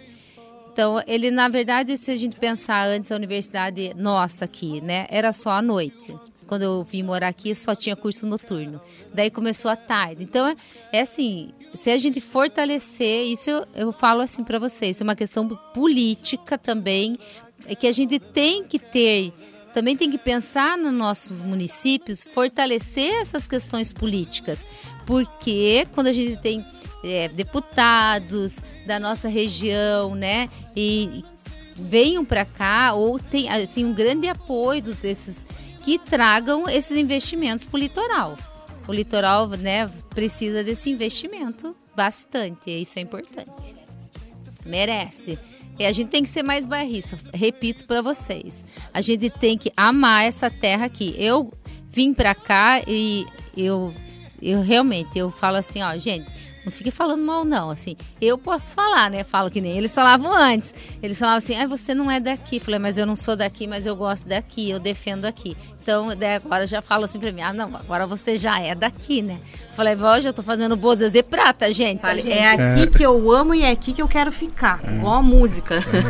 Professora, eu quero mais uma vez agradecer pela presença aqui no programa Folha do Litoral. Sem dúvida nenhuma, é uma satisfação muito grande poder receber pessoas tão especiais na entrevista e você não é uma exceção. Eu quero deixar então o espaço aberto para que você faça suas considerações finais e também deixe sua mensagem para toda a população do nosso litoral sobre esse período em que ainda vivemos uma pandemia e que já levou mais de 600 mil vidas né, de brasileiros e também, principalmente, a todos os nossos professores pela comemoração do seu dia na última sexta-feira. Muito obrigado pela sua participação. Nossa, foi um prazer, Paulo, Ana e séries. eu fiquei pensando nas séries, séries, eu, eu pensei em várias pessoas. Daí eu falei assim, vamos. E assim. Porque ela não lembrou do seu, mas ela lembrou do meu, porque eu fui um bom aluno, você não foi uma boa aluna, por isso que ela não lembra do teu. É. Não, na realidade ela lembrou porque você era bagunceiro, Não, né? eu era um bom e eu era uma aluna um exemplar. e os, que- os quietinhos sempre. não- quase nunca lembram da gente. Mas eu era muito quietinha, ao contrário de Paulo. É, Paulinho não era fácil, né? Ele, o Grêmio do Instituto. Ai, quero deixar assim um, um agradecimento, assim, essa palavra todo mundo, eu, eu uso a palavra gratidão, porque eu tenho muita gratidão, assim. Ó, a gente viveu tempos muito difíceis, então é assim, eu sempre repito isso e vou falar quantas vezes. Estar aqui vivo é a maior prova que Deus, assim, tem um propósito para a vida da gente. Ah, ele não tinha propósito para as pessoas que morreram? Não. Ele é aquele aconteceu, né? Todos nós perdemos alguém que nós amávamos. É muito difícil lidar com isso. A gente não conseguiu viver essas perdas, porque a gente não conseguiu viver o luto porque foi a gente foi atropelado por ele, né? A gente parece que a gente é, fez uma coraça até mesmo para para a gente conseguir sobreviver a tudo isso. A gente até é, brinca que é, a gente tá chorando o luto é, de, de- Não consegue chorar o luto de hoje porque a gente ainda tá chorando por quem morreu ontem, né? E aí hoje a gente já perdeu mais uma pessoa querida e amanhã outra. Então foi um momento muito difícil, assim, realmente. Muito difícil. Mas a gente vai contar a história, né? Porque nós vivemos essa história. E assim, de tirar, assim, de- eu sempre tiro das, dos momentos mais difíceis alguma coisa boa. Porque eu, eu tenho uma crença em Deus, assim, que eu, eu acredito assim, nós temos livre-arbítrio? Claro que temos. Né? A gente escolhe os nossos caminhos. Algumas coisas Deus escolhe pela gente e vai encaminhando. A gente às vezes briga com ele, né? A gente bate o pé, depois a gente fala, ai meu Deus, era para isso mesmo. É, ele sempre tá certo. Então, ter gratidão por estar vivo, por estar aqui, por hoje representar a educação do litoral, assim, para mim é muito emocionante, porque eu amo o que eu faço eh, muito. Acredito no que eu faço, acredito na, na educação pública de qualidade. E faço, né, o, o, assim, faço do meu dia a diferença para a educação pública ter de qualidade porque falar é fácil, mas o que a gente, as ações que nós fazemos é que faz a diferença na vida da gente. Porque papagaio fala também, né? Mas não faz. Então é, é isso que é importante. Dizer para esse pai que a escola estava de braços abertos para receber seu filho. A educação é que vai transformar o seu filho e a vida do seu filho. E é isso que você, ninguém pode deixar de lembrar. E para esse professor, sabe, aluno, que você que está, né, que mesmo que tenha passado, vai, vai ser no domingo, né? No domingo, assim, vai ter. Ah, já passou, puxa, foi sexta-feira. O que, que eu não vou fazer agora? Sabe aquela segunda-feira que você vai fazer? Você vai levar um car- cartãozinho pro professor, escolhe aquele professor que você gosta. E às vezes aquele que não gosta muito, você escreve lá um cartãozinho e fala assim: obrigado por você fazer a diferença na minha vida. Um beijo, professor. Você vai ganhar ele pra sempre, gente. Aí eu levava presentinho. Eu sempre levava presentinho para as professoras que eu mais gostava, sempre agradava. E graças a Deus eu tive professoras maravilhosas como você, inclusive. É que ela não lembra muito bem de você. Você era o demônio na sala de aula. Ela tá As professoras você me amavam. É. Até hoje eu me encontro, eu abraço. Esses dias encontrei, porque eu estudei só 12 anos da minha vida no instituto, né? Então, assim, eu sou quase patrimônio do instituto, histórico É do verdade, instituto. é Nossa, eu, eu lembro que quando eu retornei, eu chorei. Aí me olharam assim, o que, que essa maluca tá chorando? Mas eu tava chorando porque é a minha vida, né? É uma vida, é um, enfim, 12 anos da minha vida dentro da escola, muitas histórias, muitos amigos, enfim, né? Outros nem tanto, né, Paulo? São um presente de Deus. Tem outros. Uma benção na minha vida. Mas enfim, nós que agradecemos. Eu estava aqui te ouvindo agradecer e dá para notar que você é uma pessoa que ama a tua profissão, ama o que faz. Nós que te agradecemos, na verdade, né? Por uma professora tão maravilhosa ter passado pela nossa vida, né, Paulo? Professora, receba aí E- mais uma vez os nossos cumprimentos, o nosso abraço, a nossa gratidão por você ter participado da nossa formação, né? Isso aí. É, como profissionais hoje que somos, mas você fez parte dessa história como nossa professora, né? Como eu disse, é dos bancos escolares que a gente leva os amigos para a vida inteira. E você, além de professora, se tornou nossa amiga. Então, mais uma vez aí, muito obrigado por tudo que você contribuiu para a nossa formação. Não, pra mim, assim, só assim, você olhar os teus alunos e saber, assim, ó, que eles estão fazendo esse sucesso aí, gente. Não é qualquer um que tá numa rádio, né, que fala, que se, assume uma secretaria de saúde. Então, assim, deu certo, sabe? É isso, assim. Se você chega nessa fase da vida, assim, que você olha os teus alunos e fala assim, deu certo, missão cumprida, sabe? Então, poxa, valeu a pena. Eu voltaria muitas vezes e falaria, eu vou, quero ser professora de novo. Então é isso, né? Um carinho a todos, a esse pessoal, sete municípios do litoral, um grande beijo. A nossa cidade mãe aqui que eu escolhi para morar, que né, que meus filhos foram criados aqui. Então um grande beijo para todos os ouvintes e é assim, o núcleo de educação está aberto, né? Quero agradecer mesmo assim, a oportunidade que eu tive de estar aqui, a oportunidade de ser chefe ao governador, né, Ratinho Júnior, ao secretário de Educação Renato Feder e assim aos meus diretores, que né, falo meus assim desses 62 escolas que fazem assim de um tudo junto com seus professores, seus funcionários, porque a escola é, eu sempre comemorei o dia do professor, é o dia do educador. Porque às vezes o, o- o- todo mundo que está na escola é um educador. A merendeira é uma educadora, né? Quem varre as salas de aula, é, quem está na secretaria, ele é um educador. Então, é para mim assim, o dia do professor é o dia do educador, que a gente tem que valorizar todo mundo, né? Então, isso é muito importante. Um grande beijo, muito obrigada. É isso aí. E essa foi a entrevista de hoje do programa Folha do Litoral com a professora Liliana Kifuri, ela que é chefe do Núcleo Regional de Educação de Paranaguá. Não só de Paranaguá, né? Do litoral. Mais uma vez, obrigada, Liliana, pela valiosa entrevista nessa semana em que comemoramos o Dia do Professor.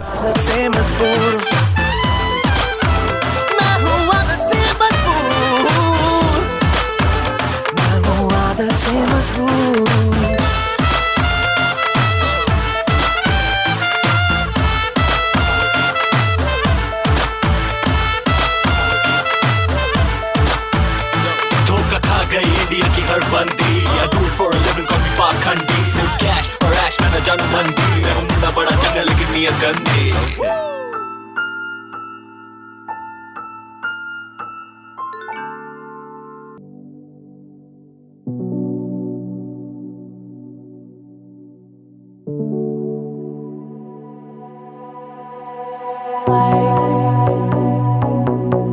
agora vamos para aquele nosso momento especial, momento de oração, agradecendo a Deus por tudo que Ele tem feito por nós.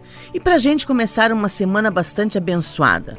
E para orar pela gente, hoje nós vamos receber o pastor Abiezer. Ele é do Ministério Amar, da cidade de Matinhos.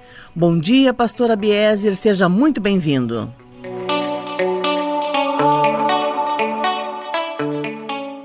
Bom dia, Ana. Bom dia, Séries. Bom dia, Paulo. E bom dia a todos os ouvintes desta programação. Aqui quem fala é o pastor Abiezer do Ministério Amar e eu quero orar com você. Senhor meu Deus e meu Pai, nós oramos em nome de Jesus nesta manhã, abençoando, Senhor, a vida de cada amigo ouvinte, Pai. Amigos de perto, amigos de longe, oramos por cada um agora, Senhor, ministrando a tua bênção, a tua proteção, Senhor, o teu cuidado, o teu amor. Meu Pai, estende as suas mãos poderosas e faz uma grande obra, Pai, na vida deste meu amigo, na vida desta minha amiga que ora a Deus comigo. Que milagres, ó Deus, sejam liberados, a tua bênção seja manifesta e que onde houver uma pessoa orando agora, Pai, haja uma provisão divina.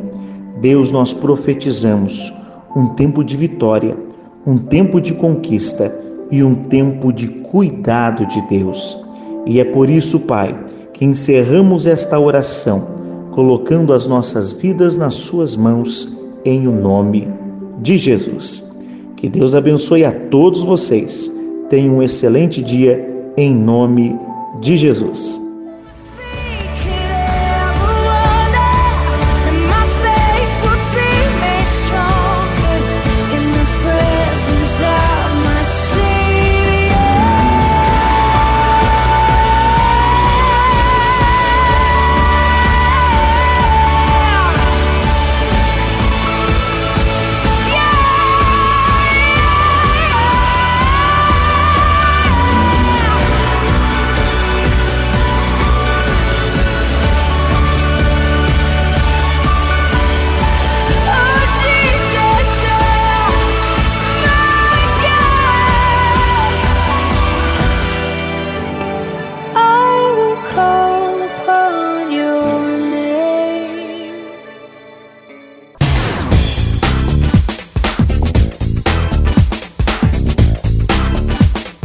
Maravilha! Muito obrigada, pastora Biezer.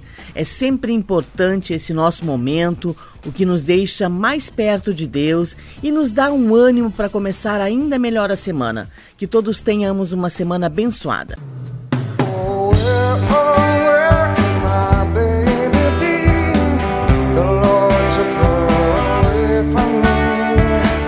E esse foi o programa Folha do Litoral deste domingo.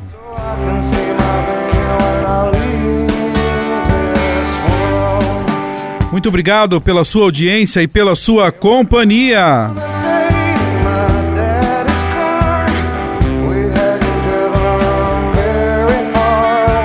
Um excelente domingo e uma semana abençoada para todos nós. Encontramos novamente no próximo domingo, a partir das 10 horas da manhã, aqui na Massa FM 103,5 e às segundas-feiras no podcast do portal Folha do Litoral News em www.folhadolitoral.com.br.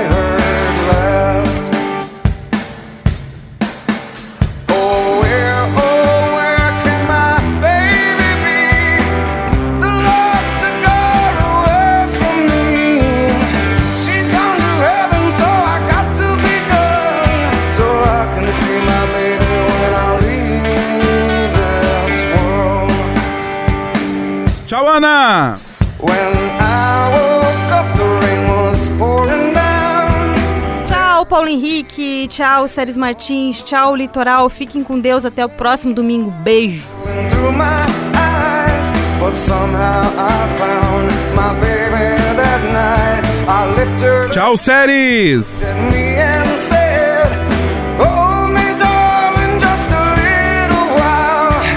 Tchau, Paulo Henrique. Tchau, Ana.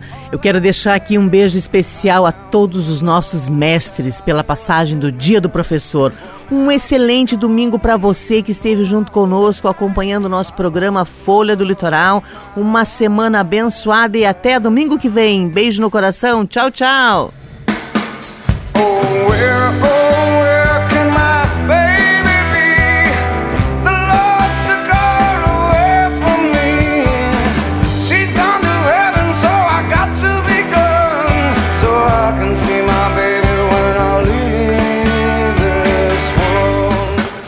minha rádio é massa. Tchau, Ana. Tchau, Séries. Tchau, Paulinho. Boa semana pra você. Tchau, pessoal.